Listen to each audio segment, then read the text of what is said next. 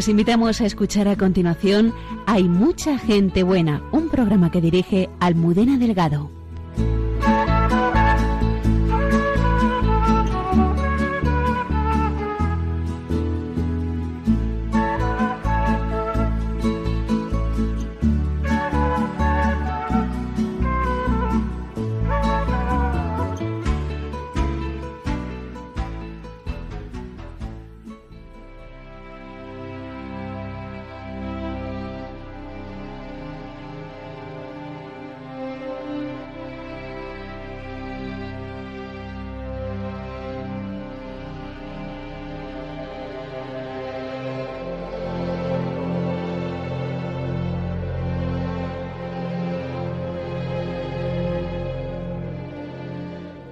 Buenas noches.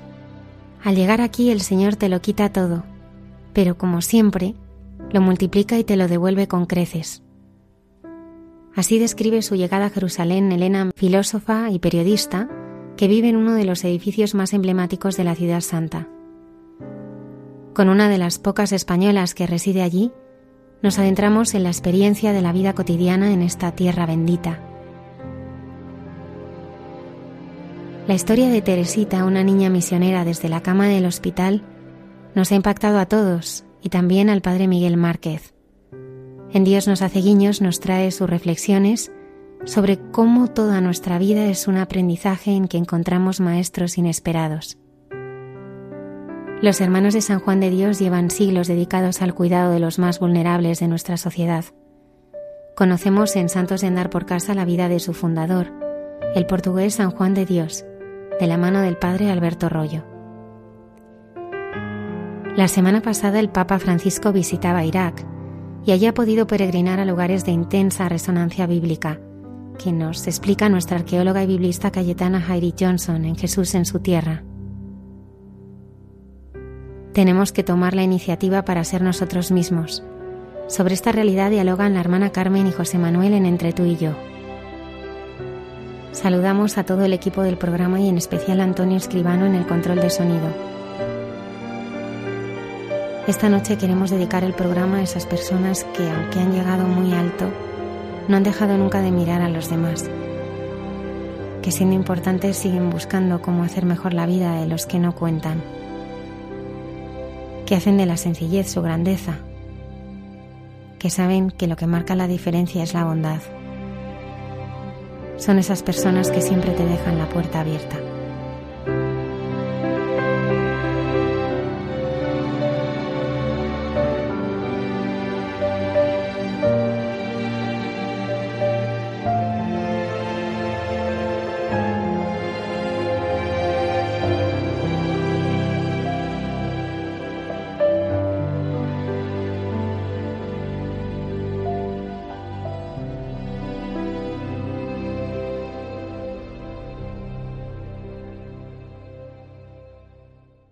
Está la puerta abierta, la vida está esperando con su eterno presente, con lluvia o bajo el sol. Está la puerta abierta, juntemos nuestros sueños para vencer al miedo que nos empobreció. Vida es encontrarnos, para eso nacemos, porque el punto más alto es llegar al amor. Y no hay amor de uno, solo hay amor de todos. Y por ese motivo estamos hoy aquí. Está la puerta abierta. De par en par. La vida está esperando con su eterno presente, con lluvia o bajo el sol. Está la puerta abierta, juntemos nuestros sueños para espantar al miedo que nos empobreció. Iremos de uno en uno, después de pueblo en pueblo, hasta rodear al mundo con la misma canción. Todas las cosas bellas comenzaron cantando no olvides que tu madre cantando te acunó.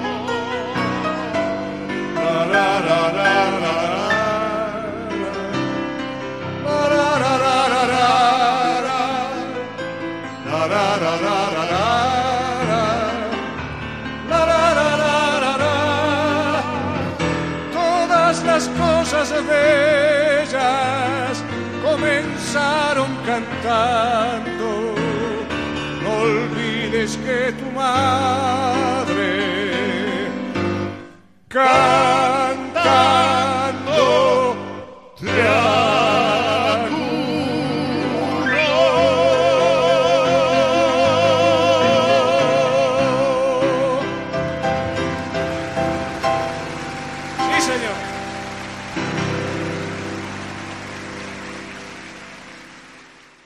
Esta noche nos acompaña desde Jerusalén Elena Panadero. Ella es natural de Pamplona y a sus 27 años es filósofa y periodista. Y vive allí, en Tierra Santa, colaborando también en el Centro Magdala. Buenas noches, Elena.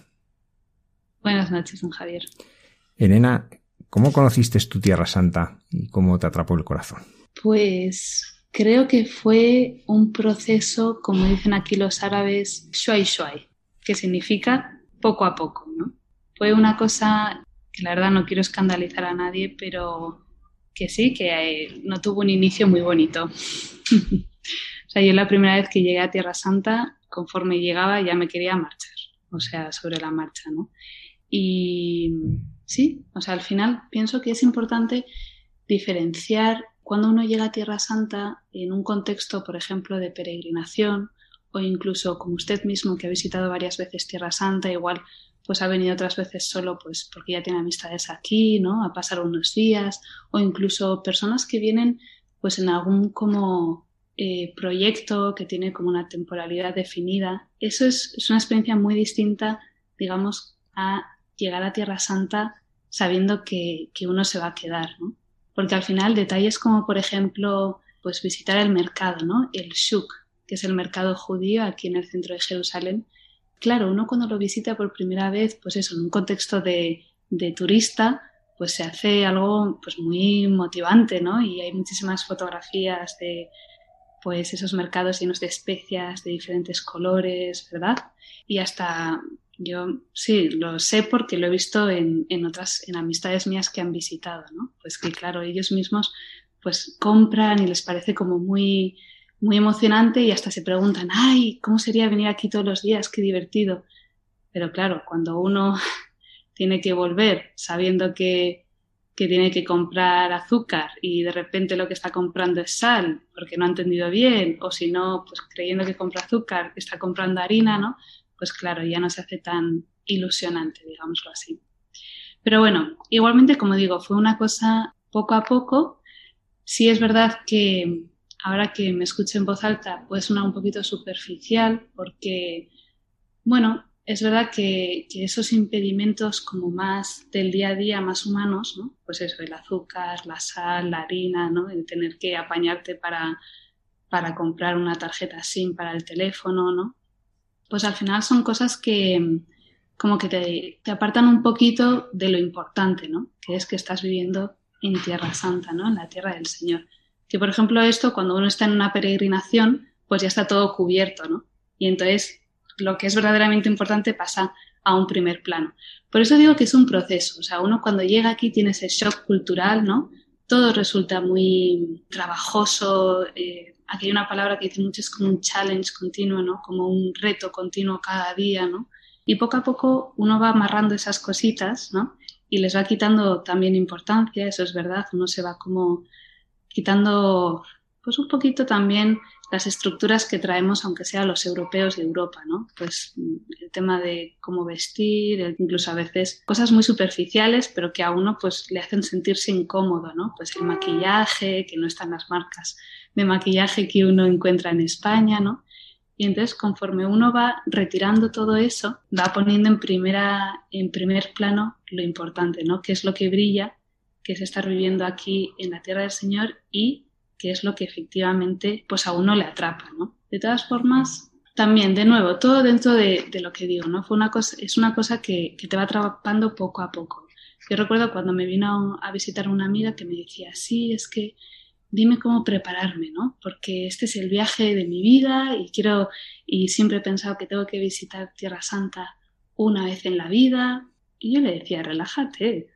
O sea, no hay que visitar Tierra Santa una vez, hay que visitarla una y otra y otra y otra, ¿verdad? Porque también influye mucho en qué estado de tu vida o en qué etapa de tu vida llegas a Tierra Santa, ¿no? Yo, por ejemplo, así en resumen, em, pues llegué la primera vez como para un intercambio, ¿no? Como estudiante en la Universidad Hebrea. Y ha sido, y fue muy distinto de cómo llegué la segunda vez, que fue pues ya digamos, con un tema un poquito más profesional, una visión un poco más seria. Eh, ya me había graduado y la tercera vez que llegué pues para casarme y quedarme, ¿no? Entonces cada etapa también ha sido muy distinta. O sea, la primera, una cosita, pues eso, el maquillaje, el azúcar, no sé qué, cómo apañarse por aquí, tal cual, y un poquito de los lugares santos. La segunda etapa, ahí es cuando, cuando diría yo que, me atrapó Tierra Santa, ¿no? Porque fue, fueron los meses en los que diría yo que el Señor más me exigió, me dio así como dicen los mexicanos un jaloneo, un jalón así como fuerte, ¿no? Y a la vez pues fue, fue la vez que, que más me enseñó, más me mostró, más cerca me sentí de Él, ¿no? Y ahora esta tercera etapa, digo yo que es un poco el recochineo, o sea, ¿no? Ya hemos pasado por todo eso y ahora pues disfrutándola, ¿no? Disfrutando Tierra Santa. ¿Cómo te ha cambiado la vivencia de la fe estar en la tierra del Señor? Es una cosa muy difícil de explicar con palabras, incluso a mí misma. Yo creo que el momento en el que lo entendí con más claridad fue cuando decidimos casarnos aquí, en Jerusalén. Nosotros nos casamos en Notre Dame y y la verdad es que cuando se lo dije por primera vez a mi madre, puso el grito en el cielo. Dijo, pero vamos a ver, ¿tú has visto cuántos hermanos tienes? ¿Cuántos primos? ¿Cuántos tíos? ¿Vas a obligar a todo el mundo a ir ahí a Tierra Santa y tal y cual? Tierra Santa es muy difícil de explicar. Tienes como que vivirla, ¿no? Y al final em, yo podía casarme, yo podía hablarles, contarles, ¿no? Porque sabía que iba a vivir en Tierra Santa. Yo podía contarles cómo era mi vida, pero es que es como cuando uno tiene un amigo, ¿no? Cuando uno tiene un amigo, eh, puede estar hablándole por teléfono, puede estar súper en contacto, por Zoom incluso, te puede enseñar mi habitación, mi casa, pero no tiene nada que ver cuando uno ha vivido allí, ¿no? Cuando uno se queda, le invitan un fin de semana, come con su familia, ve la escuela del pueblo a la que fue, ¿no? Conoce un poco la dinámica de, de lo que son sus parientes. Pues esto es un poco lo mismo, ¿no? Yo así lo entendí. ¿Cómo me ha cambiado la fe? Pues es que he conocido al Señor en su tierra. O sea, al final he podido eh, visitar los lugares donde Él estuvo, ¿no? Y no solo visitar, sino eh, meterlos en mi vida cotidiana, ¿no? Igual que lo fue en su vida cotidiana, madre mía. Entonces, claro, eh, ahora cuando rezo ya no es uno coge ahí una escritura, coge la Biblia, se sitúa un poco, esto y lo otro, no sé cuántos, ¿no? Incluso al final yo lo pienso y digo, las, las fotografías de Tierra Santa, los lugares se pueden visitar virtualmente, ¿verdad? Pero de nuevo, yo puedo enseñarte mi habitación por Zoom y mi casa, pero si has venido a mi casa y has comido aquí es una experiencia totalmente distinta, ¿no? Y podemos ser muy amigos, pero en el momento en el que yo estoy en tu casa comiendo, esa amistad es distinta, ¿no? Ya cuando te hablo de, te hablo de otra manera, ¿no? Y por eso decía que cuando rezo ahora eh, es un rezar distinto, ¿no? Porque sí, uno se sitúa, ¿no? Porque he visto dónde, dónde estuviste, he visto, pues, por ejemplo, ahora estas semanas hace, la verdad, un tiempo precioso. eh, por ejemplo, el Valle del Jordán está, que normalmente siempre está como muy, de un color muy eh, color arena, ¿no? Pues como es el color más del desierto y ahora está de un verde así como saturado, precioso. Y cuando uno camina por ahí dices, tranquilamente, el Señor podía estar caminando por aquí, ¿no? Y yo luego esa tarde me siento un rato a rezar digo, Señor, pero qué tierra tan bonita, ¿no? O sea, bueno, y es un poco como en general. Luego también es verdad, ahora conforme hablo, también creo que, igual que decía, ¿no? Que me lo expliqué a mí misma o lo vi un poco más claro cuando decidimos que queríamos traer a toda nuestra familia aquí, a Tierra Santa, para que viviesen un poco de, lo que nosotros hemos vivido y lo que viviremos, ¿no? Para situarse mejor. También lo entendí, por ejemplo, una Semana Santa, ¿no?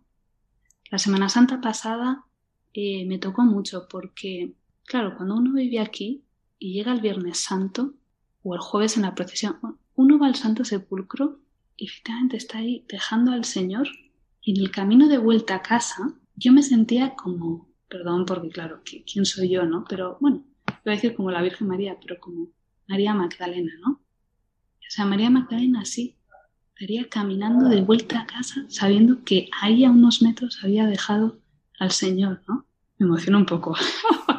y luego, por ejemplo, pues esa noche de Viernes Santo decía, madre mía, claro, en ese momento vivía en un barrio que se llama Rejavia, que está a un par de kilómetros del Santo Sepulcro, y decía, bueno, supongo que la Virgen el Viernes Santo pues dormiría seguramente en casa de algún familiar o en casa de algún amigo, no creo que fuese en el Monte de los Olivos, no sé. El caso es que, que a una distancia o sea, no se volvió, bueno, a una distancia que podía ser la misma distancia de mi casa al Santo Sepulcro, ¿no? Y madre mía. Entonces, efectivamente, es una experiencia difícil de poner en palabras, pero yo la sentí muy, muy real, ¿no? O sea, Tierra Santa y, y cuando uno, sí, cuando uno vive el Viernes Santo no es unas meras lecturas, allí se va destapando tal, eh, la misa que no es misa. No, no, es que estoy allí en el Calvario, dejando al Señor, volviendo a casa, pasando la noche en una cierta angustia, ¿no? Porque ahí le he dejado, ¿no? Bueno, entonces diría que esos son como un poquito eh, los cambios que, bueno, en lo que he notado que ha cambiado mi fe, ¿no? Al vivir en Tierra Santa. Una pregunta muy difícil porque eh, decir que elija un sitio en Tierra Santa es mucho pedir. Pero hay algún sitio que a ti te toca especialmente el corazón, donde tú encuentras que de un modo especial vives tu unión con el Señor allí. Pues soy muy poco original, porque te diré que el Santo Sepulcro. El Santo Sepulcro es un lugar, es que mágico no es la palabra, ¿no? Pero es un lugar en el que el Señor te habla. Y es que además te habla cada vez que entras, o sea, no es una cosa así como, no, tuve una experiencia, no, de alguna manera o de otra, si tú bajas el volumen interior, el Señor te está hablando. Su presencia es muy fuerte. Es un lugar en el que se juntan las dos cosas, ¿no? La muerte y la resurrección. Para mí es como el sentido del ser cristiano, ¿no? Completamente. Entonces diría que el Santo Sepulcro, uno puede ir allí, no soy la única, por supuesto, y lo he comentado muchas veces, uno puede ir allí y pasarse horas, horas, horas, horas, ¿no? Dejando al Señor hablar, dejando al Señor actuar en ti, ¿no? No se necesita más. Nazaret, por ejemplo, es un lugar precioso. Es que el Santo Sepulcro es un lugar que te atrapa, ¿no? un lugar en el que meditas todo, el Santo Sepulcro. Elena, pero a ti también te gusta mucho ir al desierto, ¿verdad? ¿Qué encuentras en el desierto? el desierto para mí es lo que yo nunca he tenido en Pamplona. Lo que nunca he tenido. Bueno, sí que hay cerca de Pamplona, pero no tan cerca como lo tengo ahora. No tan cerca como lo tengo ahora. Para mí es libertad, para mí es ver la creación del Señor, eh, sentirme siempre que voy al desierto, no sé, me siento llena de gratitud hacia el Señor, ¿no? Y a la vez como me siento tan pequeña porque el desierto es tan abrumador y a la vez me siento tan grande, es como un poco contradictorio, ¿no? Pequeña porque el, desierto es pequeño, pero me siento grande en los ojos de Dios porque estoy ahí.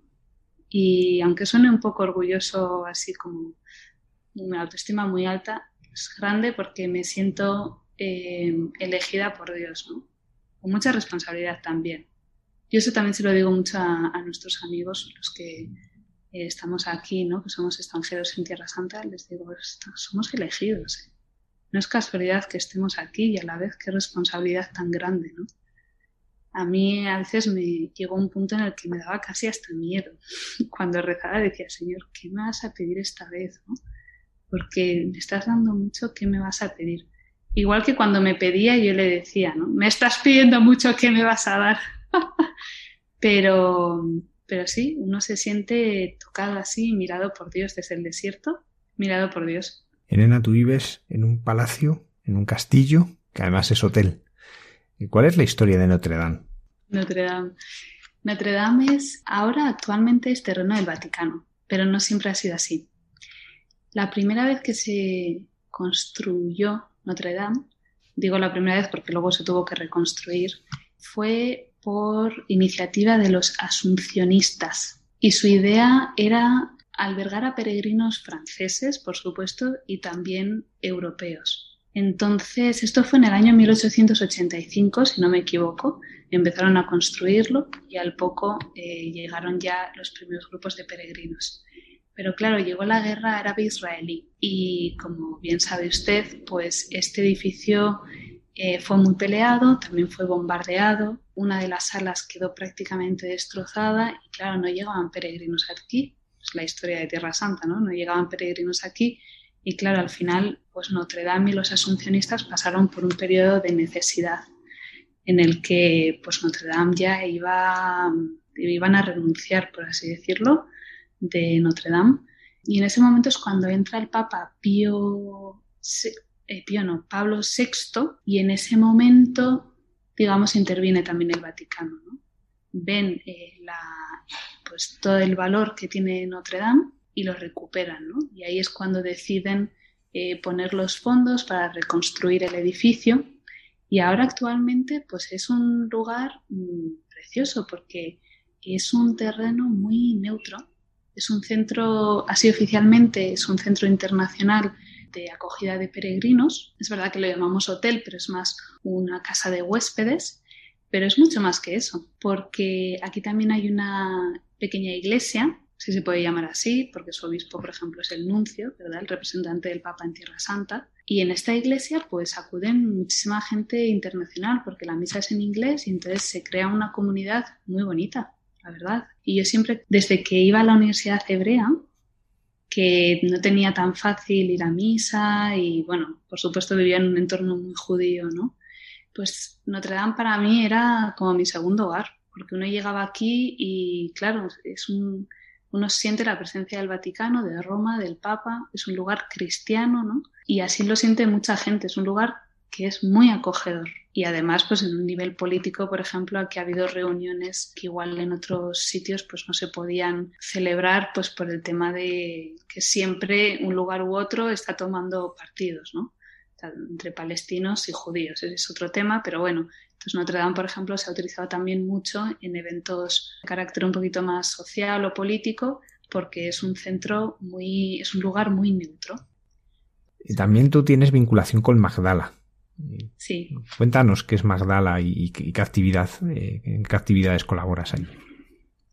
Pues Magdala también es un proyecto precioso, ¿no? Una historia totalmente distinta porque es una historia mucho más inesperada, por así decirlo, poco planeada, Magdala está eh, a las orillas del mar de Galilea y nació porque el padre Juan Solana, que fue la persona que el Vaticano, eh, digamos, cedió un poco la, gestión de Notre Dame, que hablábamos antes de Notre Dame, pues el padre Juan Solana llega aquí para llevar a cabo, pues, bueno, para gestionar un poco Notre Dame, ¿no?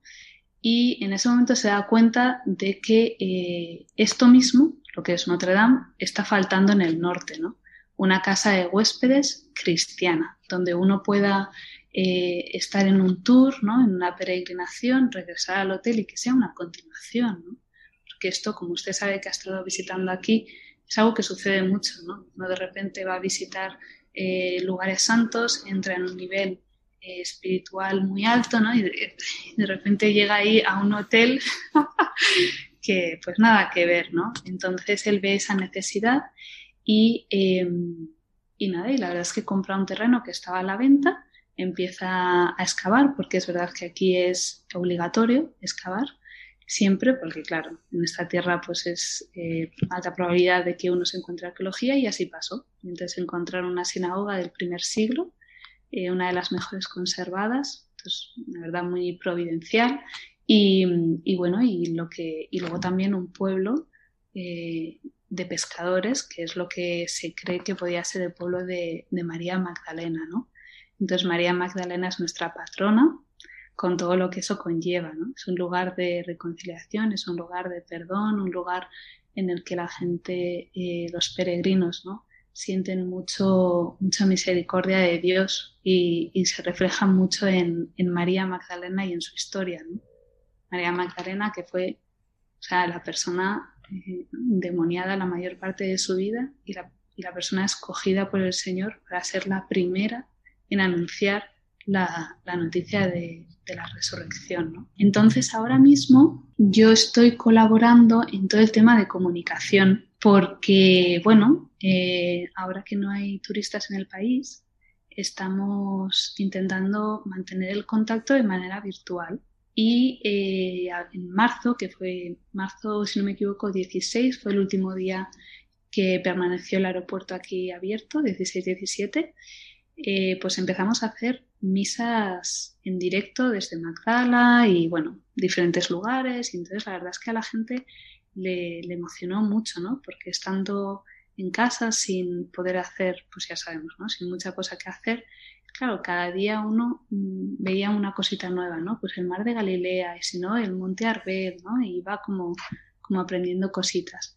Y entonces a raíz de eso nació una peregrinación virtual que es lo que, digamos, me trajo a mí al proyecto, ¿no? O sea, es verdad que mi marido es el que trabajaba antes en el proyecto, lo que pasa es que a raíz de todo el boom virtual, necesitaban una ayuda. Y así es como empecé yo a echarles una mano, porque claro, esto que parece todo tan fácil y tan rápido, pues toma muchísimo tiempo, como usted sabe, ¿no? El tema de los medios y queríamos pues dar el mejor servicio, ¿no? Y que todo el mundo pudiese conectarse sin problema, que pudiese pues eso, llevar Tierra Santa a sus casas de la manera más fácil posible. Y así comencé. ¿En qué consiste esta peregrinación virtual? ¿Y cómo la gente puede unirse a ella?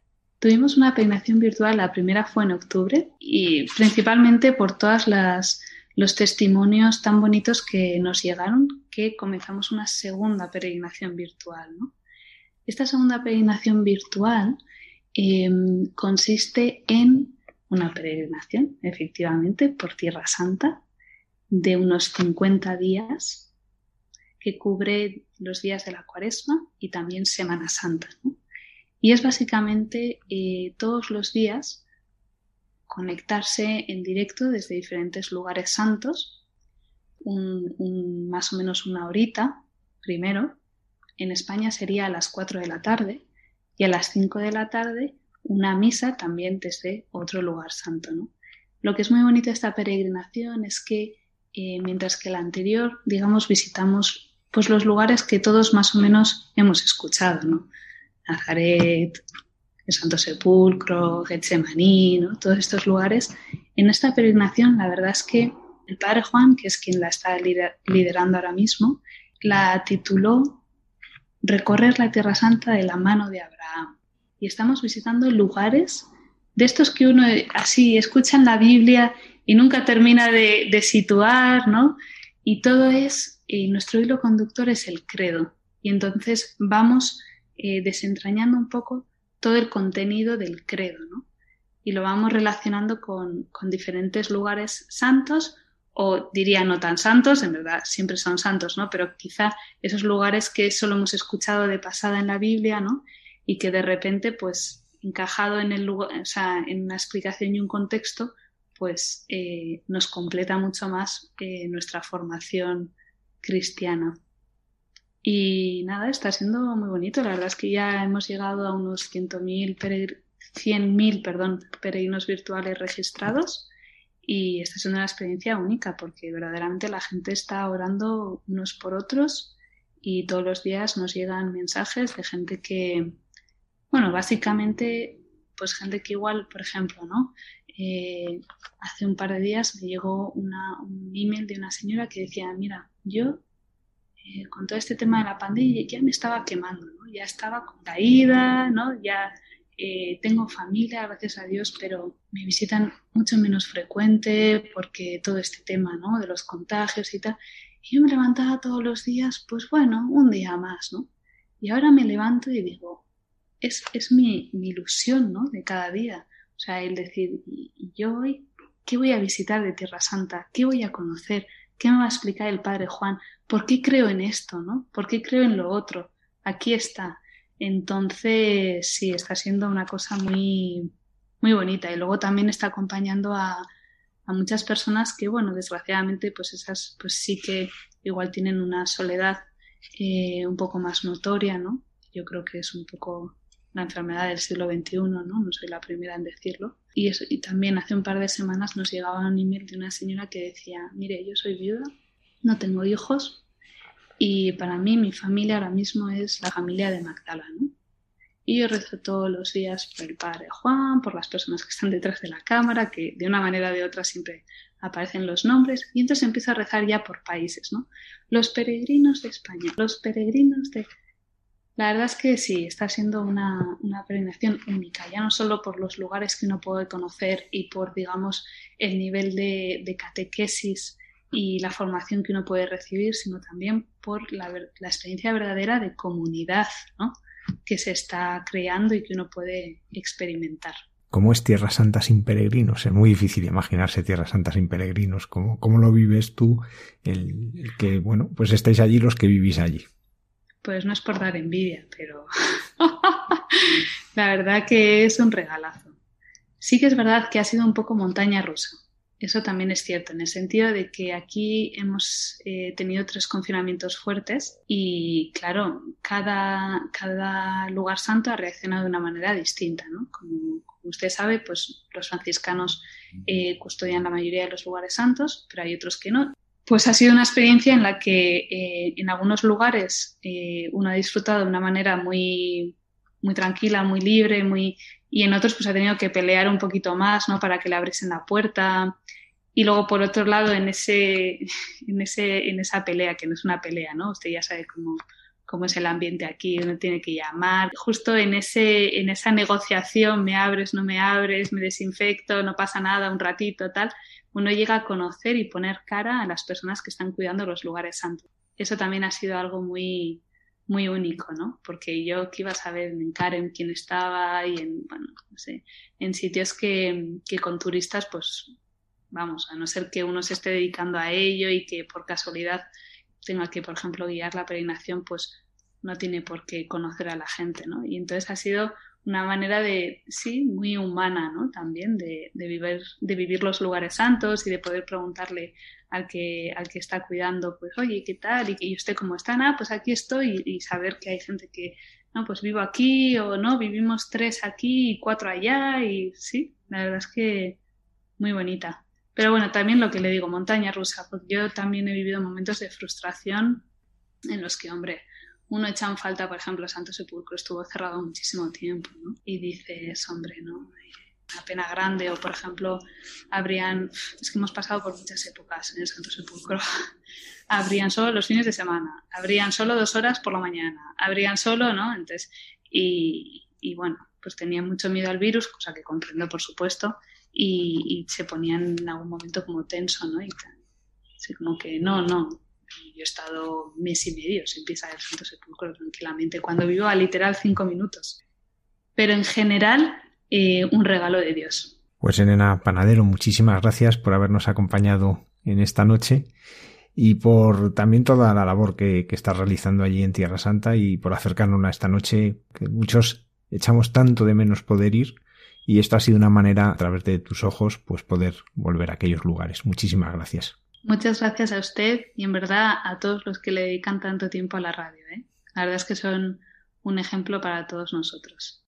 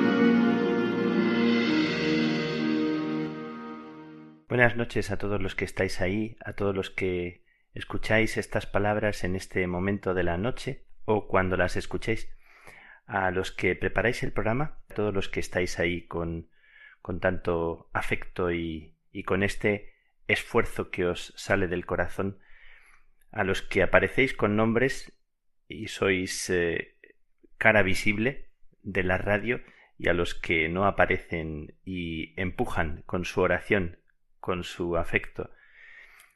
Estos días estoy pensando tanto en lo que significa que nuestra vida sea un aprendizaje continuo.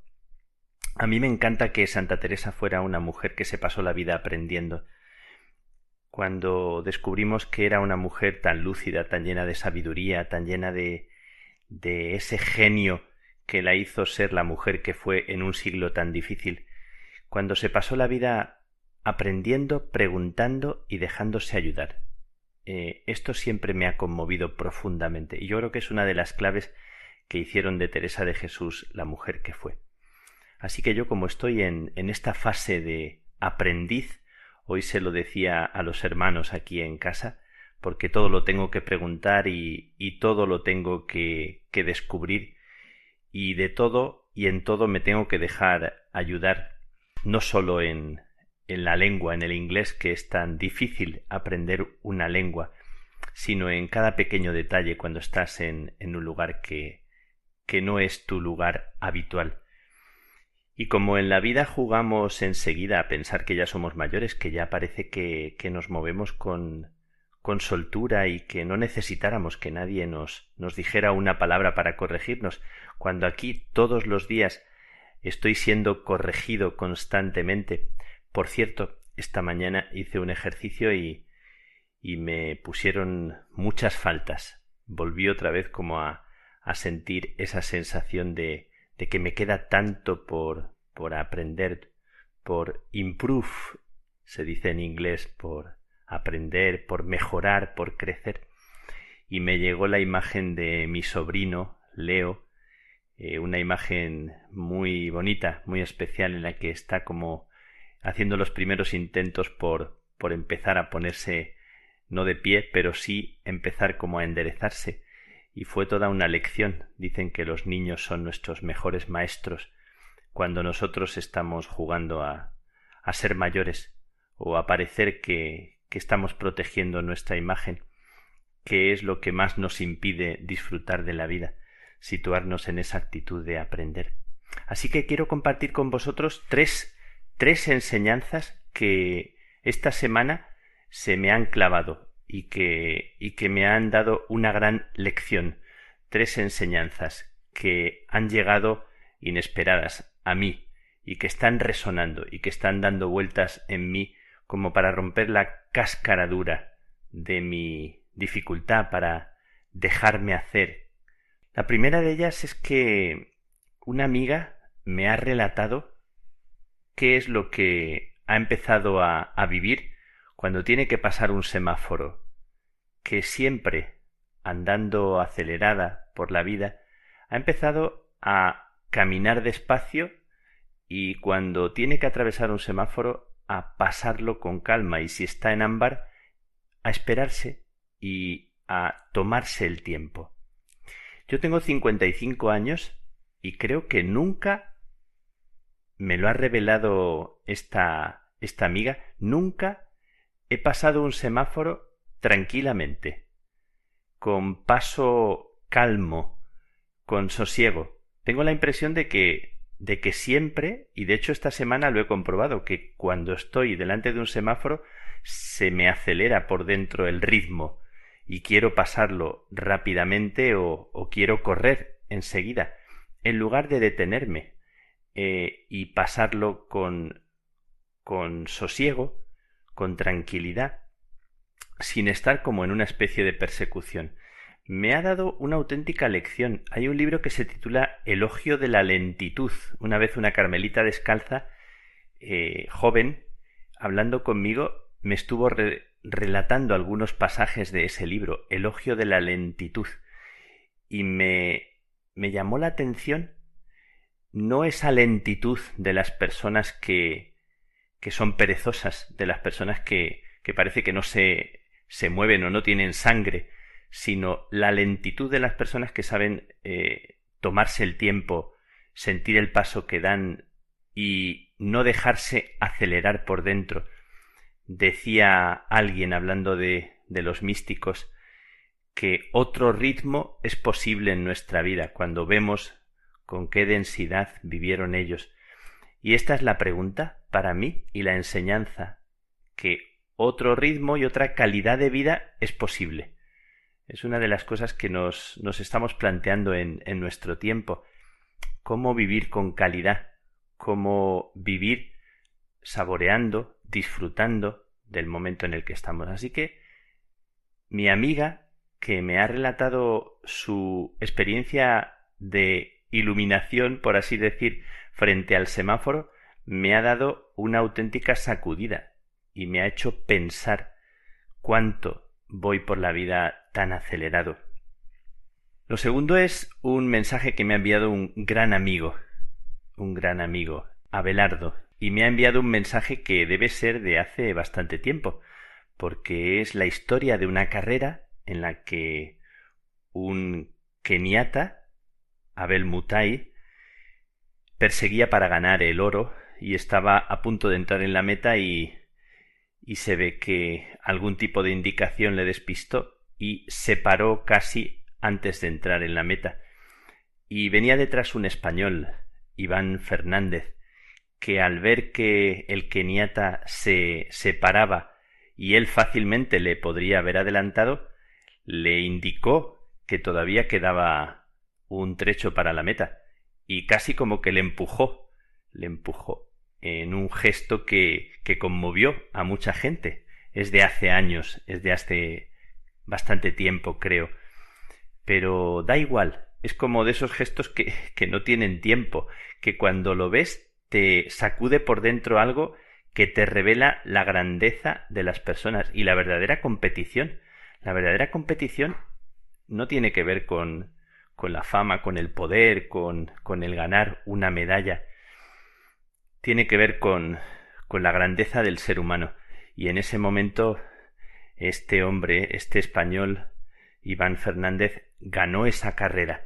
En este tiempo en el que estamos tan acosados por, por competiciones, por competencias, por, por luchar por tener la verdad, por levantar la voz, por tantas reivindicaciones que parece que, que perdemos también como otra batalla que es más importante y está en nuestra mano ganarla y tiene que ver con la generosidad, con la valentía, con el hacer cosas sin pedir nada a cambio. Hemos tenido personas en la vida que nos han enseñado y nos han dado esta lección. Yo puedo hablar de personas que me han dado una auténtica lección y fueron personas que, que no protegieron tanto su imagen. Así que, segunda lección, este mensaje que me envía mi, mi amigo y que me vuelve a sacudir, porque siempre me encanta la gente que, pasando por encima de su propio egoísmo o su interés personal, son capaces de hacer algo que les lleva más allá de sí y buscar el bien de los otros. Y la tercera enseñanza ha sacudido mucho en España eh, esta experiencia de otra Teresita, de una niña cuya voz se nos ha clavado dentro, en los oídos y en el corazón y en el alma, la vocecita delicada de una niña y su imagen, su fotografía, en la cama de un hospital, en la cama del Hospital de la Paz de Madrid, con su deseo eh, transmitido al, al sacerdote que va a visitarla de querer ser misionera. Poquito antes de, de morir, expresa su deseo y, y la actitud del sacerdote y del obispado de Madrid fue muy bonita porque enseguida movieron todo para hacerle un diploma y llevarle la cruz de misionera. Y se la ve con su cabecita vendada y con ese diploma que la acredita como misionera. Preguntada el por qué quería ser misionera, la respuesta la podéis encontrar porque se ha extendido como como tan rápidamente por la necesidad que tenemos de estos testimonios el deseo de llevar a Jesús a todos los niños, el deseo de que Jesús sea conocido, sea querido, el deseo de que esa gracia que ella siente, sentía en su corazón, le llegara a todo el mundo. Y fue nombrada misionera. Así que se nos, se nos ha clavado y se me ha clavado dentro. Tanta gente me ha mandado mensajes preguntándome si conocía la historia de, de Teresita, otra Teresita, que, que nos ha despertado cuando estamos con, con esta sensación en este momento de a veces de sentirnos oprimidos, de sentir que, que la historia en la que estamos es una historia a veces en las que nos faltaría tener como más fe, tener más esperanza, y nos llega de una niña esa espontaneidad tan bonita, esa simplicidad, esa manera como de, de tocar el cielo con, con esa actitud, como si fuera tan evidente para ella, tan como es para los niños. Parece que se cumple en los niños aquello de del Evangelio de Lucas, cuando el ángel le dice a la Virgen, para Dios nada es imposible. Y parece que los niños están tocando eh, eso, que es como el sueño de Dios posible en esta tierra, cuando nosotros estamos con tantas dudas, con tantas situaciones que, que nos ahogan, que nos hacen difícil este vivir nuestra fe en medio de estas tierras de penumbra, decimos. Y se acerca una niña eh, en lo inesperado, en un hospital, a punto de, de terminar sus días, y nos da un testimonio tan simple, tan sin eh, hacer alarde de nada, que nos deja absolutamente conmovidos. Parece que abre una ventanita eh, otra vez, como siempre sucede cuando nosotros estamos más más obstruidos o más eh, bloqueados en nosotros mismos, siempre hay alguien pequeño, alguien que sin hacer ruido abre una ventanita. Eh, siempre se repite otra vez el Evangelio y se repite en este caso en, en Teresita, como hay tantas personas en el mundo que abren ventanitas que conectan con la verdad, con lo mejor de nosotros, con una historia que no se acaba aquí, no se acaba en nuestros miedos, no se acaba en nuestras luchas, no se acaba en los que parece que tuvieran razón a base de ejercer el poder sobre o contra los demás. Pues doy gracias a Dios por estas enseñanzas que esta semana se me han regalado y que me han conmovido. Como estoy en este ejercicio de aprendiz, doy muchas gracias a Dios por mi por mi amiga María, que me ha enseñado la sabiduría de cruzar el semáforo a otro ritmo y tiene tanto que ver con los ritmos con los que voy por la vida, de mi amigo Abelardo, que me ha vuelto a recordar la historia de una carrera, la carrera más importante, la de no pensar en la propia victoria, sino que se vence cuando se sale de sí mismo para ofrecer la vida por los otros. Y a Teresita, a Teresita, a su madre, a las personas que que la han cuidado y que la han educado para que tenga esa sensibilidad y con esa vocecita y con ese hilo de vida que le quedaba nos ha dado un testimonio misionero que que conmueve profundamente. También a mi sobrino Leo, que está dando los primeros intentos, está ahí intentando empezar a ponerse en pie y me recuerda por si acaso me quedo triste cuando cuando no hago bien mis ejercicios de inglés o cuando me siento desanimado porque siento que, que me queda tanto por aprender, que es tanto lo que no sé, que me enseña que lo más hermoso es lo que queda por aprender. Así que gracias a todos los que nos enseñan y tanto que nos queda por aprender, me, ilusiona mucho y me llena de entusiasmo pensar y cuánto nos queda por aprender cuando nos situamos desde el lado de lo humilde, desde el lado de quien se abre y quien tiene la ilusión, cuando es tanto lo que hay por descubrir. Gracias y que sea para para todos vosotros un fin de semana lleno de las sorpresas, de las cosas pequeñas, sencillas, agradeciendo a Dios tanto, tanto. Que Dios os bendiga, que Dios te bendiga.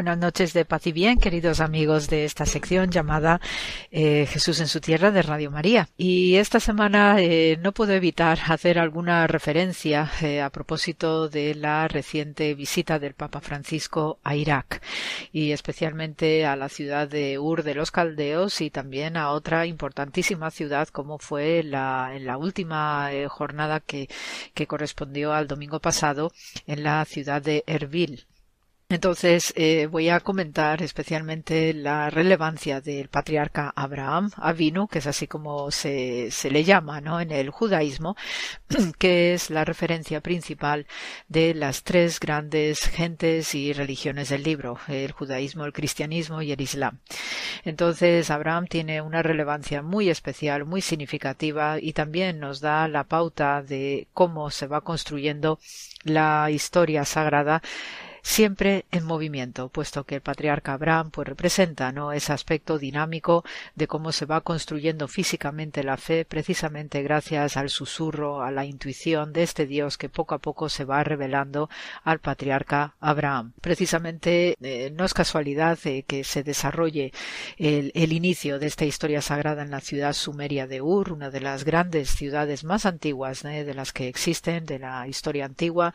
También es iniciador de cultura, de civilización y también de una espiritualidad importante, como se ve en esos restos arqueológicos que pudimos intuir eh, a través de las eh, fotos aéreas eh, que rodeaban la visita del Papa Francisco.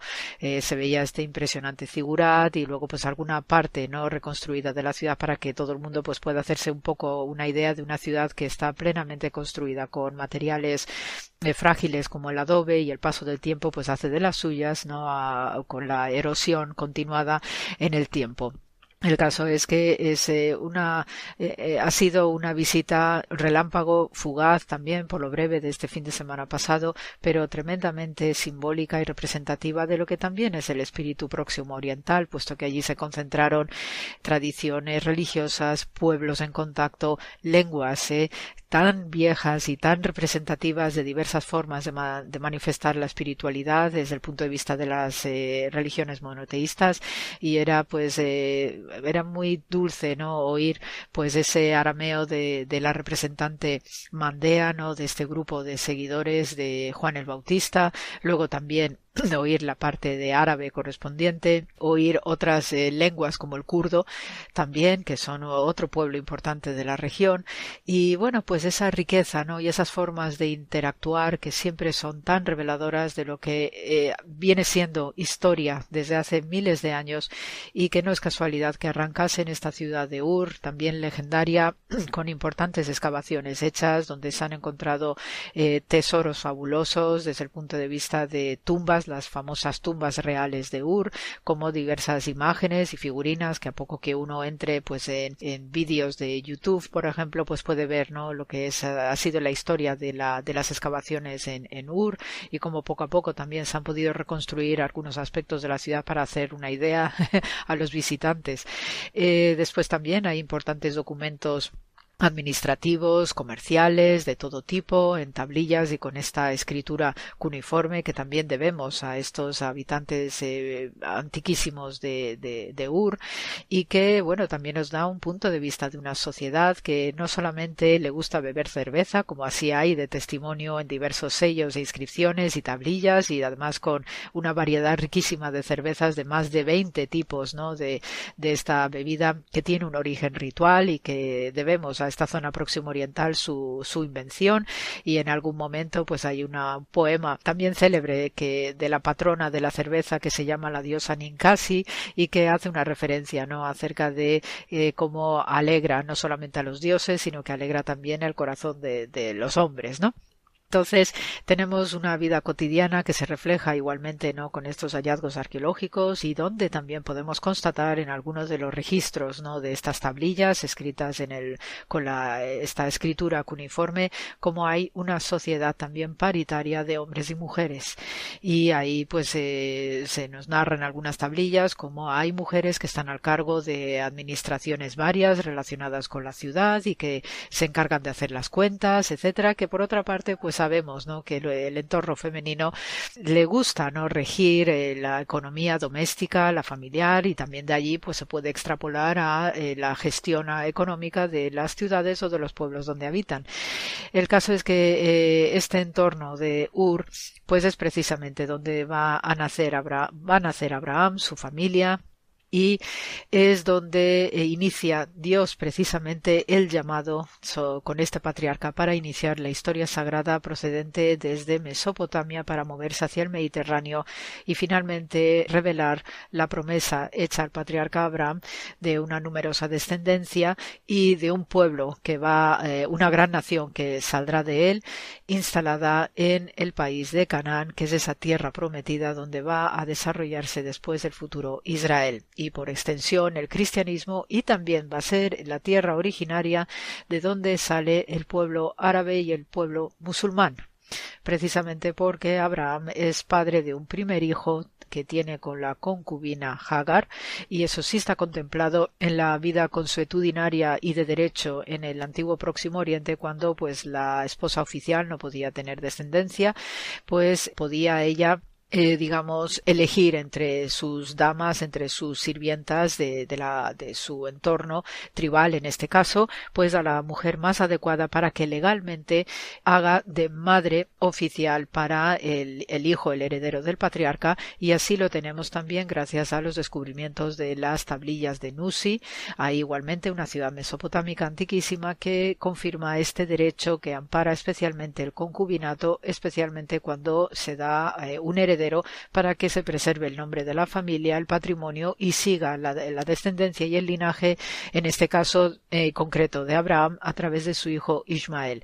Eh, ya sabemos por el relato bíblico que eh, Hagar e Ismael pues son expulsados de allí de la tribu, no de una manera, digamos, formal de expulsión, porque eso tampoco nos lo narra el texto bíblico, sino que simplemente, y era también algo frecuente, se daría algún tipo de conflicto de harén y de rencillas y de celos o envidias, eh, algo tan típicamente humano, porque precisamente al nacer Isaac, después de un encuentro prodigioso y providencial que tiene Abraham con los tres visitantes misteriosos que vienen a su tienda y le comunican a Abraham que va a ser padre biológico, cosa que Sara, la esposa, ¿no? la matriarca, pues se ríe y no se lo puede creer después de tanto tiempo y ya Abraham había tenido a Ismael con la concubina eh, Hagar, pues esta situación ya de dos hijos, ¿no? que entran en conflicto por la herencia del padre, pues va a propiciar que en un momento dado Hagar y su hijo Ismael, el primogénito de Abraham, pues se marchen y Hagar, al ser egipcia, decide tomar la ruta sur, esa ruta tan conocida también por los pueblos de la región, para volver a su hogar de Egipto, y es ahí donde Dios también muestra una misericordia excepcional con esta mujer y este hijo llamado Ismael, puesto que también le promete a Ismael ser padre de una gran nación que es la nación árabe, precisamente. ¿Eh? Las doce naciones o los doce hijos de Ismael que están ubicados en la zona sur de Israel y la frontera norte, digamos, de la península arábiga. Esa se llama la región de Áraba y precisamente da nombre a los árabes. Y es gracias a esa a esas doce naciones de la región de Áraba que también se cumple la promesa de Dios de amparo sobre todo y de generosidad hacia el pueblo árabe y también al pueblo musulmán, ¿eh? porque también en Abraham los musulmanes ven a un gran patriarca que siempre está obedeciendo a Dios y que siempre está cumpliendo, ¿no? Con esa, con ese susurro y esa intuición que va expresándose por parte de Dios hacia el patriarca poco a poco, ¿no? También para que eh, no se asuste y va revelándose con un amor profundo como es el amor verdadero, ¿no? Que no se impone por la fuerza, que no se manifiesta de manera abrupta, sino que poco a poco te voy seduciendo con esta promesa maravillosa de ser padre de como lo fue Abraham con Isaac que es ese hijo que después va a tener eh, a su vez eh, después de casarse con Rebeca va a tener a Jacob, que es el gran patriarca llamado Israel, que va a dar eh, las doce tribus eh, de, Israel y esos son los que van a formalizar la construcción del pueblo hebreo eh, a través de este nuevo nombre del patriarca Jacob, que es Israel, y después por la parte ya del sur, de los semitas del sur, pues vamos a tener a las doce naciones árabes a través de Ismael. Por tanto, Abraham es un patriarca fundamental con una historia prodigiosa detrás, siempre eh, cumpliendo y respetando ¿no? ese, ese Dios que se le va comunicando poquito a poco y por cada paso que daba Abraham había siempre una ofrenda en un altar de estos típicos de beduinos, de personas nómadas itinerantes que iban levantando cada cierto espacio ¿no? de geográfico un altar de agradecimiento precisamente por estas bondades que iba recibiendo el patriarca Abraham y le iba cuidando y protegiendo también de los peligros en el camino. Por eso Abraham es muy importante en la tradición tradición judía como inicio, como no podía ser de otra manera, y forma parte central de muchísima exégesis, especialmente en el Midrash Rabá al Génesis. Cuando hablamos de Midrash Rabá, estamos hablando de la hermenéutica, de la exégesis rabínica que se hace sobre el Pentateuco, los cinco libros de la Torá, y, oh, por supuesto, cada libro, cada verso va a tener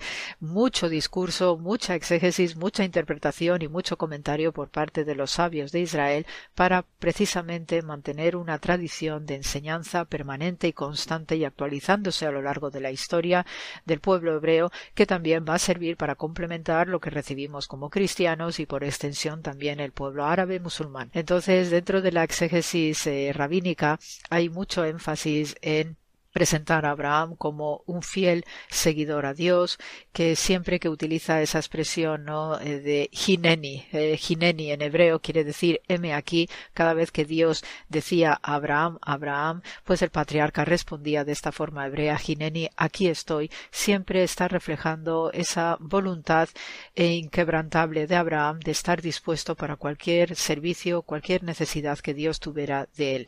Y por eso Abraham es el patriarca del primer pacto que establece formalmente Dios con la humanidad, ya en esta intervención que hace Dios en la historia del ser humano y va a irse transmitiendo constantemente a través de todas estas gentes del libro, como los cristianos y los musulmanes, y va a ser esa referencia constante de fidelidad, de lealtad y de cumplimiento estricto de los mandamientos, de lo que Dios espera de él a través de un pacto, de un berit que establece Dios con Abraham, y eso procura mantenerlo de manera firme en la fe y en la seguridad de que Dios no abandona. Precisamente uno de estos episodios de exégesis rabínica pues nos menciona en el Midrash Rabbah que el padre de Abraham, Terach, pues era un fabricante de, ídolos, ¿no? De, estas tiendas, pues donde uno pues compraba amuletos o compraba estos dioses, ¿no? Que cada uno esperaba que le amparase o lo protegiese. Y entonces eh, Abraham, pues como hijo de Terach, a veces ayudaba a su padre en el comercio y en la tienda y entonces en una de estas que su padre Terach le deja solo en este comercio, eh, vendiendo estos ídolos, pues coge a Abraham y coge un martillo y entonces rompe todas las figurinas pequeñas y después en la figura más grande pone en la mano de este ídolo grande el martillo, ¿no? Con el que había roto las otras figuras pequeñitas. Entonces cuando vuelve su padre Terach, pues claro, está escandalizado que qué ha pasado en la tienda, etcétera. Y entonces Abraham de manera y además en este estilo tan semita de de, contar historias, ¿no? Y, añadiéndole ese toque incluso parabólico, ¿eh? las parábolas de Jesús tienen mucho de esta tendencia igualmente de, de hacer pedagogía a través de cuentos y de relatos un tanto prodigiosos, pues eh, le dice Abraham a su padre, dice no, dice ha sido este Dios, y ves que tiene el martillo en la mano, quien ha roto a estos otros ídolos o dioses pequeñitos. Entonces, claro, Terak pues se ríe de la ocurrencia de su hijo y dice, pero ¿cómo va a hacer eso si estos, estos dioses no pueden hacer ese tipo de cosas? Y entonces ahí es donde aprovecha Abraham para decir, entonces papá, ¿por qué tú adoras a estos dioses que sabes que no pueden hacer cosas, que no pueden oír, no pueden ver, no pueden hablar? ¿Eh? Entonces, obviamente, esa es una señal rotunda y desde el punto de vista judío que estos ídolos no tan perfectos en factura, no en artesanía, tanto en piedra como en madera o en otros eh, soportes, no que se veían en los santuarios realmente de qué servían si no eran seres eh, vivos, eran seres prácticamente inanimados. En cambio, Abraham ya está teniendo esa experiencia directa de Dios, que aunque no podía verle físicamente como tal, no, no puede verle, no, en esa dimensión, digamos, eh, presencial, eh, física, pero sí le siente vivamente en su corazón y eso hace que Abraham, desde luego, esté plenamente convencido que los dioses o los ídolos que venera su padre no es de la misma calidad y cualidad que este Dios que por medio de un amor profundo y de esta de estos susurros y esta forma amable de atraer hacia sí al patriarca Abraham tiene total y pleno convencimiento de que esa es una forma de divinidad radicalmente distinta a lo que se veía en su entorno. Y por eso con Abraham no solamente es el padre de muchos y de naciones desde el punto de vista terrenal, físico, histórico, sino que también es el padre espiritual en mayúsculas de muchos a lo largo y ancho de este planeta y procedente de un entorno humilde, de una familia eh, comerciante, caravanera, nómada, que va a parar precisamente por esta gran promesa que le está realizando Dios continuamente, va a parar a una tierra excepcional llamada Canaán, que también es otro pueblo que os comentaré en algún momento determinado que por qué Dios escoge a ese pueblo y no a otro para asentar la historia sagrada, y es con Abraham donde o con quien empieza esta historia maravillosa que nos sigue interpelando en nuestro presente y la visita del Papa Francisco de Irak este fin de semana ha sido algo tan rotundo, tan excepcional y tan simbólico, donde allí están trabajando mano a mano cristianos, judíos y musulmanes para restaurar, para conciliar de nuevo sus hogares legendarios y longevos en el tiempo, reconstruyendo tanto la tumba de Jonás, que ha sido machacada por el Daesh, la tumba también del profeta Ezequiel, que murió en el exilio babilónico en esa región, y tantas otras localizaciones de iglesias cristianas y hogares de estos mandeos seguidores de Jesús, de poblaciones kurdas que no han hecho más que estar migrando para buscarse la vida y salvarse ¿no? de tanto horror, es de nuevo el patriarca Abraham el que nos concilia, nos une bajo este Dios tan misericordioso y tan grande que nos sigue amparando hasta hoy. Así que amigos, este es mi aporte para esta semana, entre otras cositas que os iré comentando también con el tiempo, pero especialmente a propósito de la visita del Papa Francisco a Irak, se nos abre unas puertas y unas dimensiones también muy desconocidas en nuestro mundo, pero hay que tenerlos en cuenta porque es el origen de lo que somos nosotros hoy. Así que amigos, os mando mucho amor, como también recibió ese amor el patriarca Abraham, y hasta la semana que viene. Gracias por la escucha.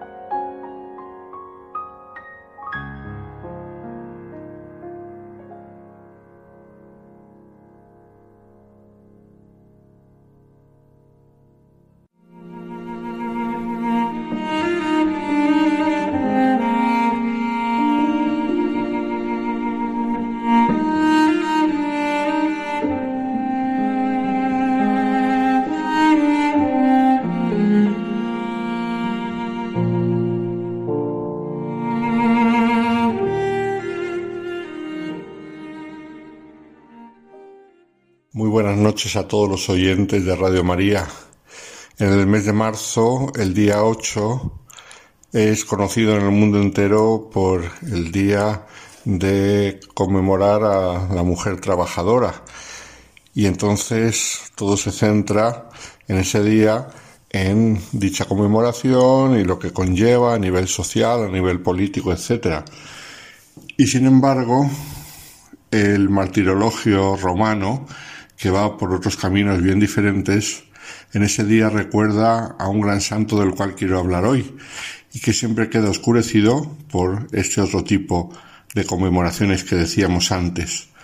Es un portugués universal que sin embargo se santificó en tierras españolas, un gran hombre de la contrarreforma española que hizo muchísimo bien a la Iglesia no defendiendo la ortodoxia, como otros muchos contemporáneos, ni reformando las costumbres de los sacerdotes o religiosos, como hicieron otros también, sino a través de la caridad, un ejemplo que movió las almas de todos sus contemporáneos. Imagino que ya habéis adivinado a quién me refiero, a San Juan de Dios, nacido en Portugal, pero convertido y vivido como religioso aquí en España hasta su muerte en Granada. Se llamaba Juan Ciudad y Duarte y había nacido en Montemayor el Nuevo, una localidad de Portugal, en 1495. Venía de una familia muy humilde, era hijo de un artesano que era honrado, pero, pero pobre. A los ocho años salió de su casa paterna y comenzó a andar en busca de aventuras. Eso lo caracterizará toda la vida, buscando aventuras. Y así andando, andando, llegó al reino de Castilla.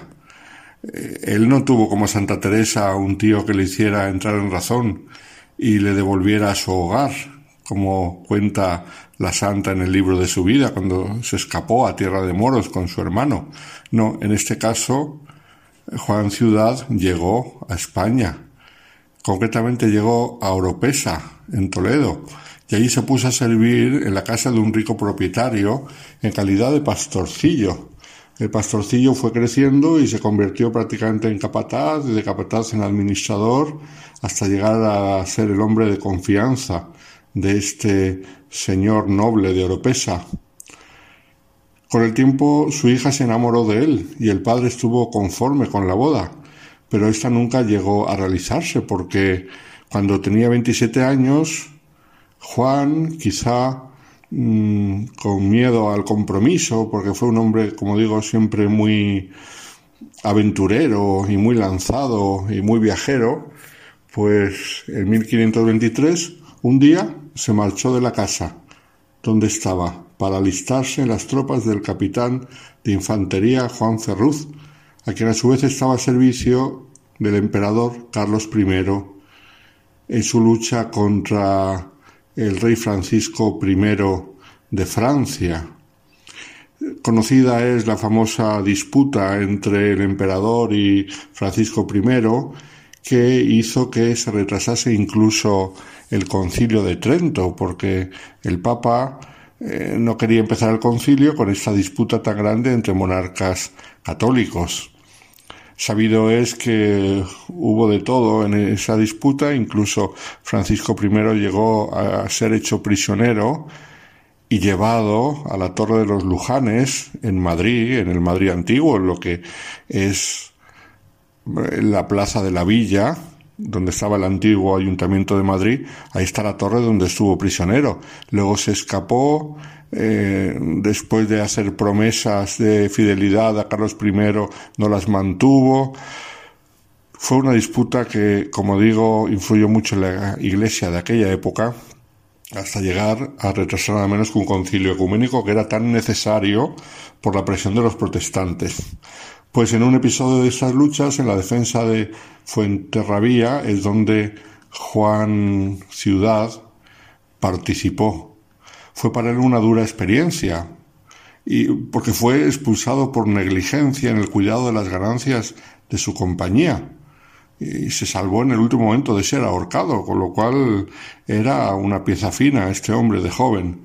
A pesar de ello, volvió a combatir en las tropas del conde de Oropesa más tarde, en 1532, en el auxilio de Carlos V, que intentaba salvar Viena, que estaba sitiada por los turcos de Solimán I. Al desembarcar, al desembarcar en España a la vuelta por la costa gallega, pues quiso ir a ver a sus padres en Portugal y reencontrarse con los suyos, que había abandonado cuando tenía ocho años, pero este deseo quedó frustrado porque sus padres habían muerto y solamente quedaba un tío suyo. Con lo cual decidió volver a España, de Portugal pasó a Andalucía y estando de paso en Gibraltar decidió embarcarse para África, llevado por su deseo de aventura. En su mismo barco encontró al caballero Almeida, su mujer y sus cuatro hijas, todos ellos desterrados a Ceuta por el rey de Portugal.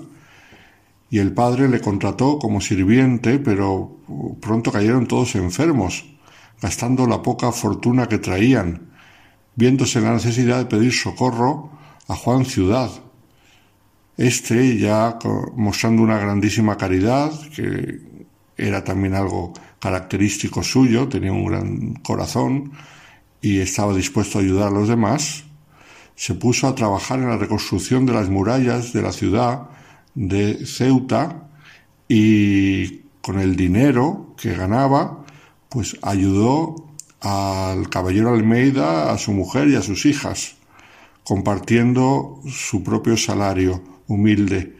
La familia estaba enferma y él estaba agradecido porque le habían tratado bien en el viaje desde Andalucía y nunca dejó este agradecimiento, sino que les ayudó en cuanto pudo. Más tarde volvió a Gibraltar, donde se hizo vendedor ambulante de libros y de estampas, y de allí se trasladó definitivamente a Granada en 1538, donde abrió una pequeña librería religiosa en la puerta de Elvira. La librería le permitía entrar en contacto con la literatura de tipo devocional y religioso y eso poco a poco le fue acercando a Dios. Hasta que cuando tenía 42 años hubo un hecho que cambió completamente su vida y es que predicaba por entonces allí San Juan de Ávila, que estaba haciendo una gira apostólica por toda Andalucía con fines evangelizadores. Y le escuchó un panegírico encendido y fervoroso de la vida de San Sebastián y tanto influyó en el joven Juan Ciudad que sus palabras le llegaron a, lo profundo del corazón. Y en ese momento vio su vida, vio todos sus errores y como cuentan sus biógrafos se arrepintió de sus muchos pecados y decidió cambiar radicalmente de vida se confesó con San Juan de Ávila entre lágrimas de arrepentimiento y repartiendo entre los pobres sus escasas pertenencias de librero, se vistió pobremente y se marchó por las calles, gritando Misericordia, Señor. Quienes lo veían se reían de él y lo tomaban por loco, tanto que llegaron a denunciarlo y fue ingresado en un manicomio en un ala del Hospital Real de Granada que estaba dedicada para los enfermos psiquiátricos. Y allí sintió en sus carnes el duro tratamiento que se daba por aquel entonces a esos enfermos. De hecho, los encargados le dieron fuertes palizas porque ese era el medio que tenían en aquel tiempo para calmar a los locos, azotarlos fuertemente. Pero ellos notaban que Juan no se disgustaba por los azotes que le daban, sino que le ofrecía todo a Dios. Y al mismo tiempo, con esa santa libertad del que se ha convertido y del que ha conocido el amor de Dios, corregía a los guardias y les llamaba la atención por el modo tan brutal que tenían de tratar a los pobres enfermos. Tiempo después, él, cuando cuidará de los enfermos psiquiátricos, instaurará una nueva terapia completamente diferente, que es no calmarles a, base de palizas, sino con otros medios pacificadores y, sobre todo con mucho cariño hacia los enfermos.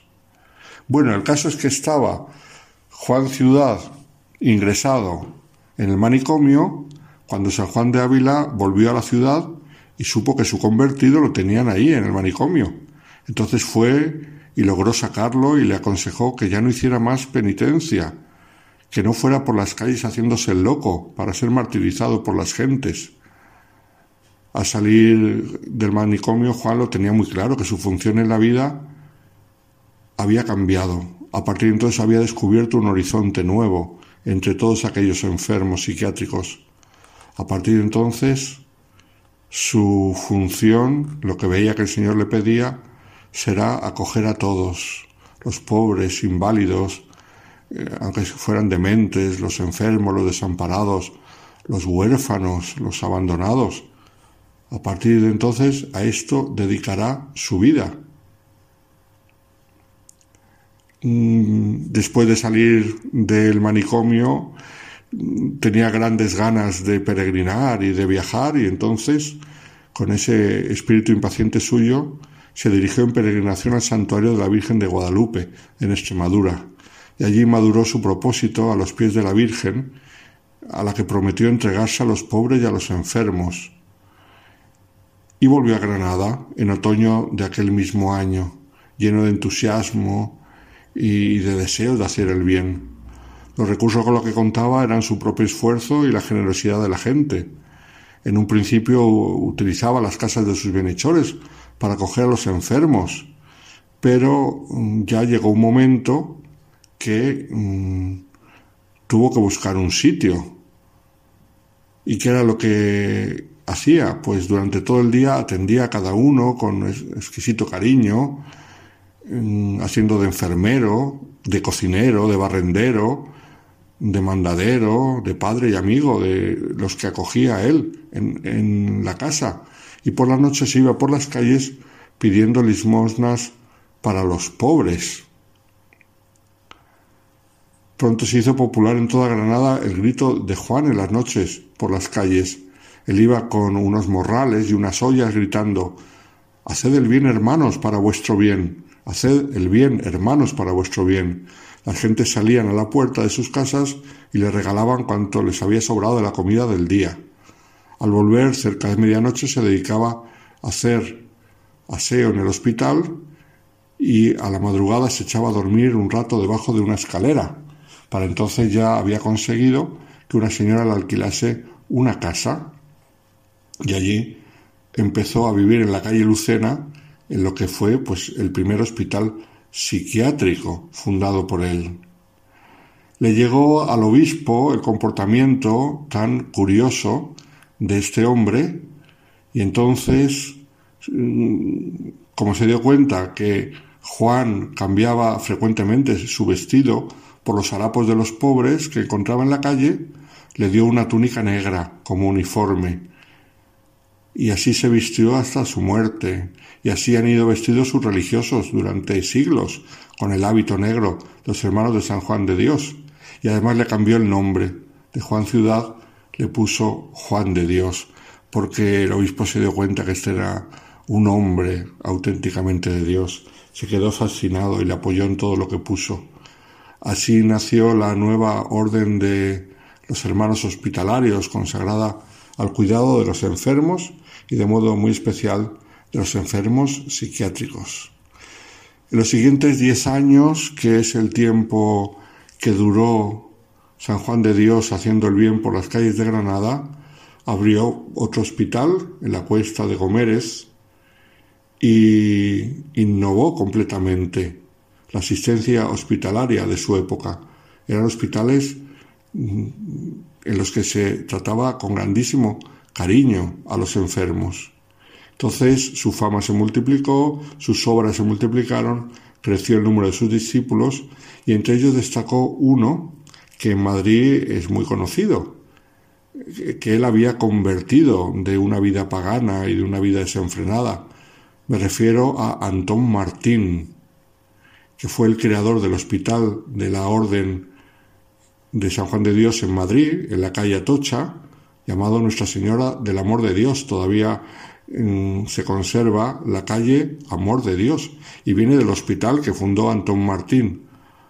Mm, de Antón Martín tenemos la plaza e incluso la parada de metro, recordando la labor tan grande que hizo en Madrid fundando ese hospital y más iniciativas caritativas. Pues fue uno de sus discípulos más famosos, Antón Martín. Los últimos años de su vida, hasta su fallecimiento en 1550, cuando tenía 55 años, los pasó atendiendo el hospital fundado por él y atendiendo allí a enfermos, a tullidos, a leprosos, a tiñosos, a todos los que la sociedad despreciaba por su enfermedad. Llegó incluso a entrevistarse con el mismo rey Felipe II. Él llevaba a hombros a los enfermos más repugnantes, así se le representa en la iconografía, y cambiaba frecuentemente las ropas que llevaban puestas mm, por lo que conseguía con la limosna que pedía. La gente le daba ropas y así podía vestirles con dignidad cuando muchos de ellos venían vestidos con harapos.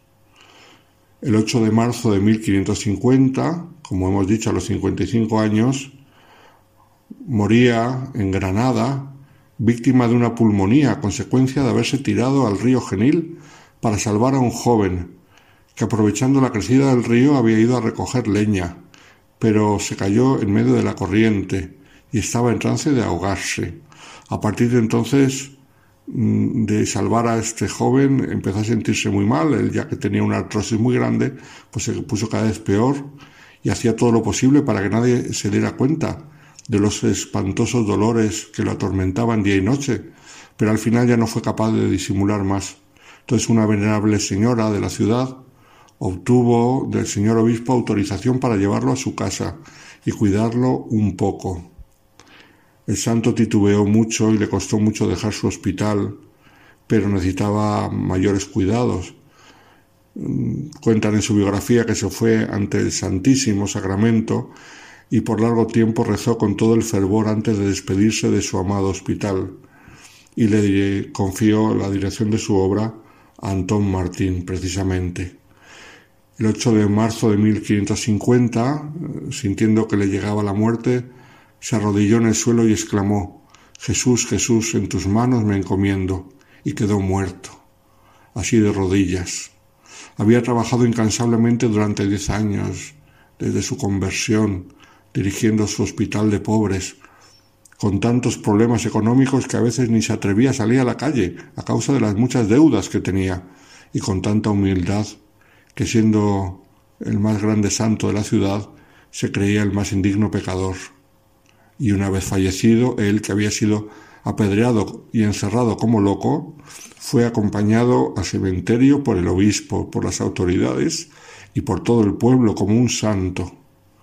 Fue enterrado en la iglesia de su querido hospital, que hoy se puede visitar, la tumba de San Juan de Dios, que es una de las más hermosas iglesias de toda Granada, que muchos turistas no visitan, pero que es una joya que merece la pena visitar siempre que se va a Granada, de un barroco exuberante, muy bonito.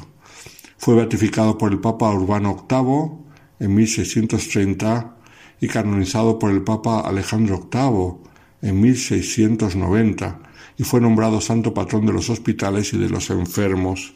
Su obra está extendida por el mundo entero.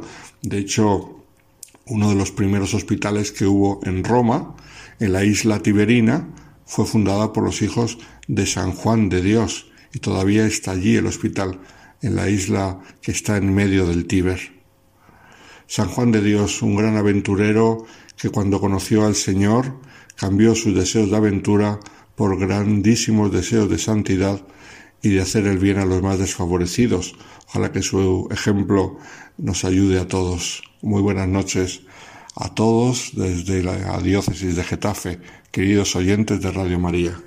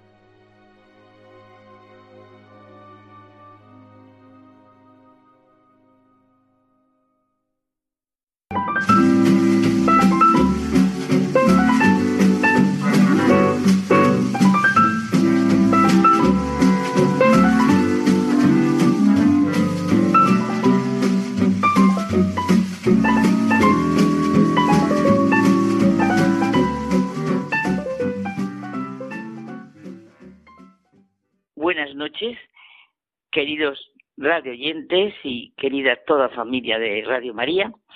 Seguimos en este programa de Hay mucha gente buena y con un tema de tomar la iniciativa.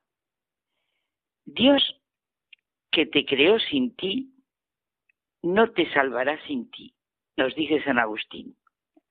Sí, la iniciativa de todo la tiene Dios, pero nosotros hemos de tomar nuestra iniciativa al darle nuestro sí. Y como me dijo un amigo, con sus circunstancias, pero que muy, muy, muy especiales, y voy a decir sus palabras. Toda la historia de la humanidad, a la que Dios creó a su imagen y semejanza, y por tanto libre, está configurada por las iniciativas que hemos tomado o no tomado los hombres yo he experimentado, dice él, y así lo siento profundamente en los convertidos, la necesidad de la firme iniciativa de seguir a Jesucristo, con todo lo que implica. Todo esto ha sido consecuencia de mi encuentro con Cristo a pesar de mis caídas. Y desde ese momento, mi camino a la Pascua es una revisión de esa firme iniciativa. Iniciativa que supone toda la seguridad, certeza y confianza en que Dios quiere mi bien y redención. Aquí acaba él. Sí, Él quiere que tomemos nuestra iniciativa. Dios que te creó sin ti no te salvará sin ti. Esa convicción de San Agustín es un canto a la libertad. En cada uno de nosotros está la posibilidad de que pongamos por nuestra parte la posibilidad de que Él reine en nosotros. Bueno, es que em, tomar nuestra iniciativa eh, no significa ser insistente, molesto, agresivo. Significa, como dice Stephen Covey, el que llaman el llamado Sócrates americano, significa reconocer nuestra responsabilidad de hacer, de hacer que las cosas sucedan. Eso es realmente lo importante. Estamos en lo esencial. La diferencia en los tener y los ser.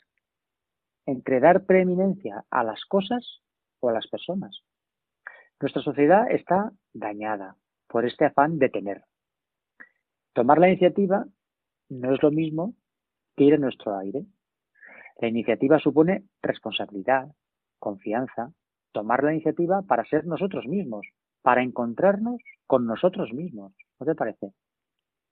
Claro, nunca podemos olvidar la gran propuesta que nos hace Jesucristo, que es lo que nos ha movido completamente a este tema. Convertíos y creed en el Evangelio. Menuda propuesta para tomar y retomar la gran iniciativa de nuestra vida. Es Dios quien nos invita por su Hijo hecho un hombre como nosotros, a una oferta increíble. Es la invitación a la libertad y a la alegría. Es la buena nueva de Jesús a los hombres de todos los tiempos. Bueno, es que nuestra naturaleza básica, nuestra propia autoestima, consiste en actuar, no en que se actúe por nosotros y sobre nosotros. Esto nos permite elegir nuestras respuestas a las distintas circunstancias, y además tenemos poder para crear nuevas situaciones, que es muy importante. La fe y la esperanza son las grandes fuerzas para lo que tú dices y el gran dinamismo de la vida. Lo que nos es propio es ejercer nuestras facultades, el desarrollo de nuestras capacidades para resolver las situaciones. Nosotros hemos de poner en la práctica la fe y la esperanza, que son para cada momento y cada situación. Aquí está clarísima la parábola de los talentos o la de la semilla que cae en distintos espacios. No podemos ser personas que esperan que suceda algo o que alguien lo solucione. Vemos de manera inmediata cuando los niños y los jóvenes adoptan una posición irresponsable y esperan que otro le solucione la papeleta. Claro, es que por eso tomar la iniciativa, como decíamos antes, no significa ser insistente, molesto o agresivo. Significa reconocer nuestra propia responsabilidad de hacer que las cosas sucedan. Y en estos momentos, aunque siempre son estos momentos, es fundamental. La diferencia entre las personas que toman la iniciativa y las que no lo hacen equivale a la diferencia entre el día y la noche, ¿no te parece? Que solo es uno mismo cuando se ejercita la responsabilidad de actuar. Si se espera que los demás actúen sobre nosotros, pues lo harán y las consecuencias también se verán. El lenguaje de los que no toman la iniciativa lo expresa muy bien. Es, este, es que yo soy así, no puedo hacerlo. Si fuera de otra manera tal persona, bueno, no puedo hacerlo porque no tengo tiempo. Si fueran más pacientes mis padres, si mi mujer fuera, si mi marido quisiera, si no tuviera tantas dificultades, si en mi trabajo, si no tuviera esta edad, si no tuviera estas limitaciones, o sea, yo no tomo la iniciativa y no puedo elegir mi propia respuesta. Yo no me puedo convertir.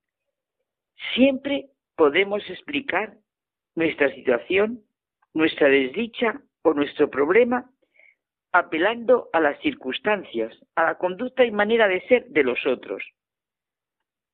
Pero es cierto que soy lo que soy como consecuencia de mis elecciones de ayer y de mis iniciativas personales hoy. Nadie puede herirnos sin nuestra propia iniciativa. Nadie puede quitarnos nuestro autorrespeto si nosotros no se lo damos, dice Gandhi. Lo que nos daña mucho más que lo que nos sucede es nuestro consentimiento a lo que nos sucede nuestra falta de respuesta responsable y personal, ese decirnos constantemente Jesucristo, lo que sale del hombre, eso es lo que contamina al hombre, porque de dentro del corazón de los hombres salen las intenciones malas. Mira, un publicista que se llama Bruce Barton nos dice algo muy importante. Cuando considero las tremendas consecuencias de las pequeñas cosas, me siento tentado a pensar que no hay pequeñas cosas.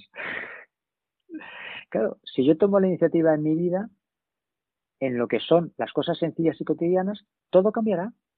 Nosotros somos los instrumentos de nuestra propia ejecución.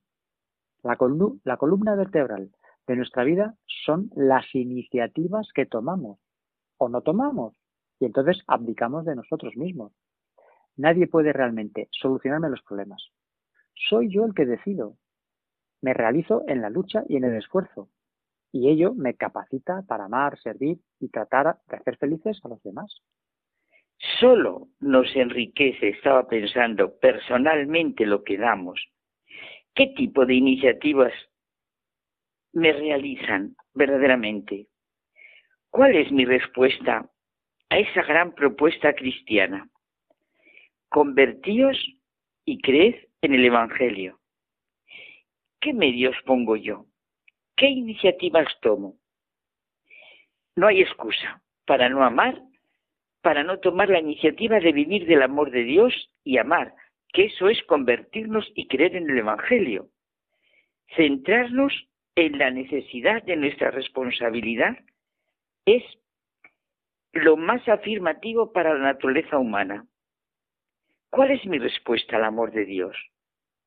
¿Cómo entro de lleno en ese camino de convertíos y crece en el Evangelio? Mira, don José Ignacio Munilla, el obispo de San Sebastián, al comentar en Radio María el catecismo, nos hace sentir que Dios tiene, sí, la iniciativa del amor redentor universal. Al entregar a su Hijo por nuestros pecados, Dios manifiesta que su designio sobre nosotros es un designio de amor benevolente que precede a todo mérito por nuestra parte. En esto consiste el amor, no en que nosotros hayamos amado a Dios, sino en que Él nos amó y nos envió a su Hijo como propiciación por nuestros pecados. Y la Iglesia, siguiendo a los apóstoles, enseña que Cristo ha muerto por todos los hombres sin excepción. No hay, ni hubo, ni habrá hombre alguno por quien no haya padecido Cristo. Nuestra primera iniciativa, por ser hijos de nuestro Padre Dios, es clarísima. Es la misma que la de María y José con su sí a la misión a la que fueron llamados. Todos los pensadores que tienen como centro la persona saben que el hombre es el único ser sobre la tierra que no es, sino que está llamado a ser. Es una continua vocación que le lleva a tomar constantemente la iniciativa sobre el sentido de su vida, a abrir su corazón al plan de Dios y a su voluntad. No es buscar muchas respuestas a las continuas preguntas de la vida, sino buscar la respuesta a la vida. Bueno, pues eh, yo para ir terminando, creo que, cogiendo el hilo de lo que acabas de decir, eh, creo que la vida es el mejor regalo que ha hecho Dios al hombre. Y Dios es un Dios de vida y de amor. Por tanto, vamos a tomar la iniciativa, ¿no? Vamos a convertirnos y a creer en el Evangelio y desde ahí a tener una vocación hacia los demás que nos distinga. ¿Qué te parece? Estupendo. Este es nuestro plan y nuestra iniciativa a partir de ahora mismo.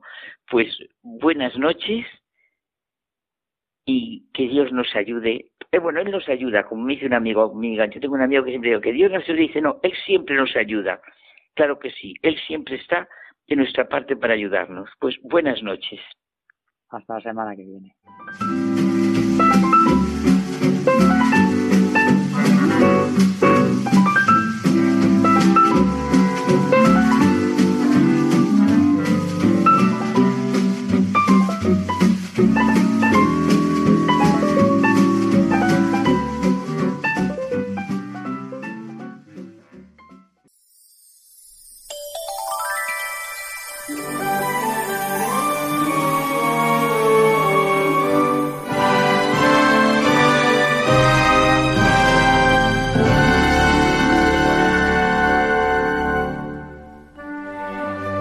Nos despedimos hasta el próximo programa. Continuamos con todos vosotros a través de las redes sociales y la dirección de correo electrónico de mucha gente buena arroba radiomaria.es. Además podéis seguirnos descargando los podcasts de Hay mucha gente buena en la página web de Radio María. Muchas gracias por acompañarnos.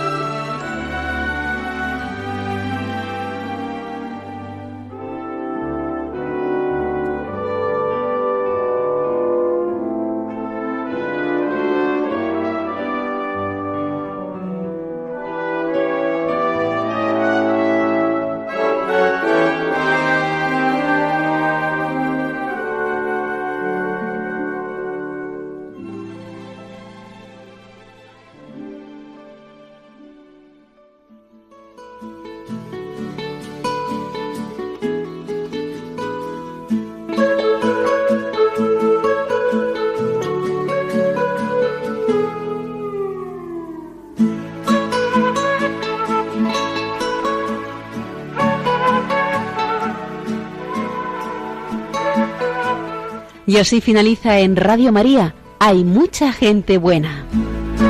Un programa dirigido por Almudena Delgado.